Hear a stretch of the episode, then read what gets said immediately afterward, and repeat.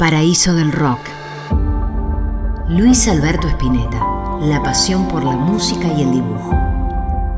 Bobby Flores narra la vida del gran poeta del rock argentino, autor de canciones como Muchacha Ojos de Papel y creador de grupos históricos como Almendra.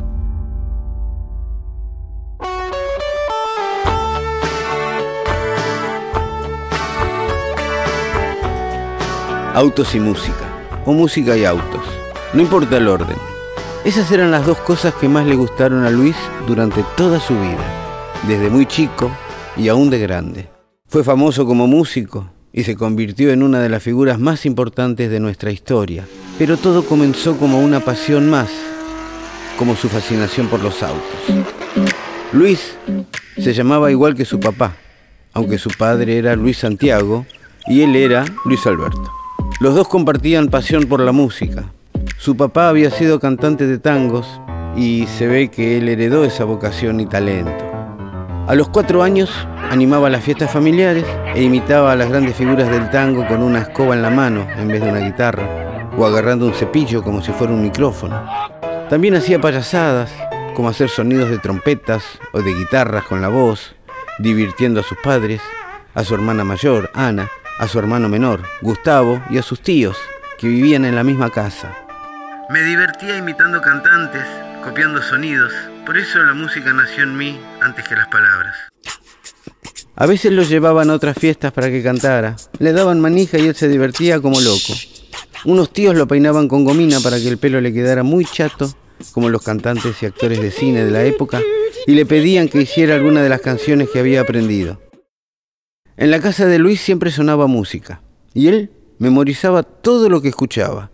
Había una radio grande en la cocina y un viejo tocadiscos que sonaba sin parar, especialmente los sábados, cuando su tía enceraba el piso de la cocina cantando y bailando mientras limpiaba la casa. Cuando todavía estaba en la primaria, cantó en un programa infantil de televisión y participó en un concurso que organizaba un programa de radio. Llegó hasta la final en el famoso estadio Luna Park y fue seleccionado para integrar un grupo de artistas que daba shows, pero abandonó enseguida. Papá, no quiero más, dijo. No le gustaba el repertorio y el ritmo de trabajo era agotador. Pero a Luis no solo le gustaba cantar y hacer música, le encantaba jugar al fútbol y era fanático de River. También le fascinaban los autos y podía pasar horas dibujándolos. Hasta jugaba con su hermana sentado en un sillón como si estuviera manejando. Por suerte, un vecino apoyaba su pasión por River y lo llevaba a los partidos y también a los entrenamientos en el club. Y sus tíos incentivaban sus otras pasiones. Dos de ellos trabajaban en una fábrica de discos y le traían algunas muestras gratis que le encantaba escuchar en el viejo tocadisco familiar. Y otro tío trabajaba en un laboratorio y le traía cajas de cartón que usaba para dibujar perfiles de autos, inventando modelos nuevos y súper veloces. Un buen día, ese mismo vecino, hincha de River, le prestó una guitarra y su papá le enseñó a afinarla para que sonara bien. Tomó lecciones con un guitarrista que antes acompañaba a su padre en los shows y así a los 12 años se puso a aprender canciones gracias a una revista que ponía los acordes junto a las letras de los temas. También escribió sus primeras composiciones, primero en inglés, como su grupo favorito, los Beatles, y luego en castellano. En la primaria hasta hizo un himno para Sarmiento. Empecé a sacar todo tipo de música, sin importar de dónde procedía. Me di cuenta que triunfaba un espíritu netamente musical. En el secundario conoció a un chico llamado Emilio y se hicieron muy amigos. Eran compañeros de banco y juntos hacían canciones y grababan obras de teatro que escribían ellos mismos. Además, Luis hacía muchos dibujos y armaba historietas. Hizo una revista en el colegio, primero a solas y luego con Emilio. Eran buenos alumnos, pero ninguno de los dos llevaba el uniforme reglamentario y los retaban por usar el pelo largo, pero los profesores los perdonaban. A Luis le elogiaban sus poesías en el boletín. Una vez escribió un texto para el Día de la Madre que al director le gustó tanto que pidió que todos los alumnos lo copiaran en sus cuadernos.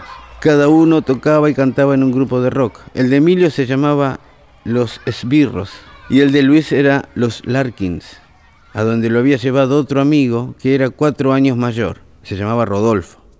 Rodolfo vivía a tres cuadras, pero iba a otro colegio. Un amigo en común le dijo que había un pibe que cantaba canciones de los Beatles y le sugirió que se conocieran. Inmediatamente, Rodolfo quiso que Luis se sumara a su grupo, los Larkins, pero los demás integrantes dudaron porque lo veían muy chico. La oportunidad le llegó pocos meses después, cuando el guitarrista se fue y quedó una vacante. A la larga, Larkins y Sbirros terminaron fusionándose y se sumó Edelmiro, que iba al mismo colegio que Luis y Emilio, pero era dos años más grande. Juntos ensayaban todos los días en la casa de Luis desde las 5 de la tarde hasta las 8 de la noche. Todos amaban hacer música, pero nunca imaginaron que podían dedicarse a eso. Luis y Emilio, cuando terminaron el secundario, ingresaron a la Facultad de Arquitectura e hicieron un curso de introducción, pero abandonaron al poco tiempo. Luis probó estudiar en Bellas Artes, ya que dibujaba tan bien, pero también dejó enseguida porque justo en esos días les ofrecieron acompañar a un cantante famoso y se fueron a tocar con él. Con esa plata, Luis se compró una guitarra nueva y se animó a dedicarse a la música. Ese primer grupo de Luis Emilio, Rodolfo y Edelmiro se llamó Almendra y casi de casualidad consiguieron grabar un disco. Resulta que un día fueron a ver a un grupo famoso y en los pasillos del teatro se cruzaron con un conocido productor de programas de radio. Le dijeron que tenían un grupo y en la semana el hombre fue a verlos a la sala de ensayos. Le gustó tanto lo que escuchó que les propuso grabar dos canciones. Así hicieron y los temas se convirtieron en un éxito que sonó en todas las radios. Grabaron más y más canciones hasta que finalmente sacaron su primer disco. El disco se llamó simplemente Almendra y se convirtió en uno de los más importantes discos de la historia del rock argentino, gracias a canciones como Muchacha Ojos de Papel. La tapa, como no podía ser de otra manera, fue un dibujo de Luis. Me gustó hacer absolutamente todo. Mi meta es el infinito y pienso que la ciudad sería linda si no tuviera domingos. Así comenzó la carrera musical de Luis Alberto Spinetta. Tenía solo 20 años y ya era reconocido y admirado por todos. Pero Almendra no duró mucho tiempo más. Cada uno quería hacer algo diferente y Luis quería viajar y conocer el mundo. Se fue a Europa y cuando volvió decidió armar un nuevo grupo, aunque seguía siendo muy amigo de Emilio, Rodolfo y Edelmiro. Almendra estuvo a punto de reunirse cuando volví, pero yo quería hacer un grupo con una música más fuerte y sabía que no podía contar con Almendra para hacerlo. Si en Almendra componía con guitarra acústica, acá lo hacía con la eléctrica. Así, durante toda su vida, Luis fue mostrando su creatividad y talento para la música, aunque de entre casa no paraba de dibujar autos. A veces quería cambiar de estilo musical y probar cosas nuevas, así que desarmaba un grupo y al rato llamaba a otros músicos para hacer algo nuevo. Uno se llamó Pescado Rabioso, otro se llamó Invisible y hasta armó uno que llevaba su nombre, Spinetta Jade. Luis fue todo un pionero en unir al rock con la música que escuchaba de muy chico, el folclore y el tango. También incorporó elementos que aprendía de otros artistas, como el rock más pesado y el jazz más complejo. Su manera de hacer música y sumarle una poesía muy personal y única lo convirtió en uno de los rockeros más originales y únicos del país. Durante décadas y aún hoy. Infinidad de músicos más jóvenes recibieron su influencia, fascinados por su manera de tocar, cantar y decir las cosas.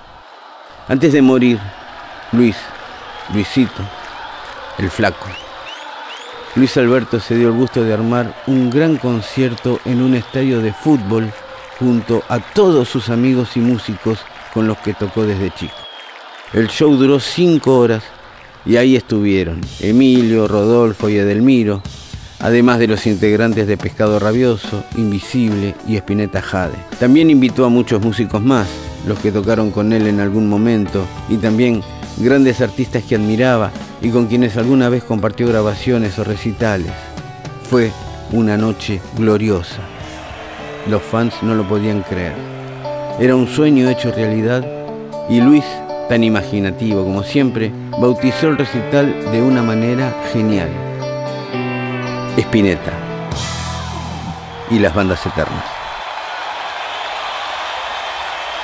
Muchas gracias.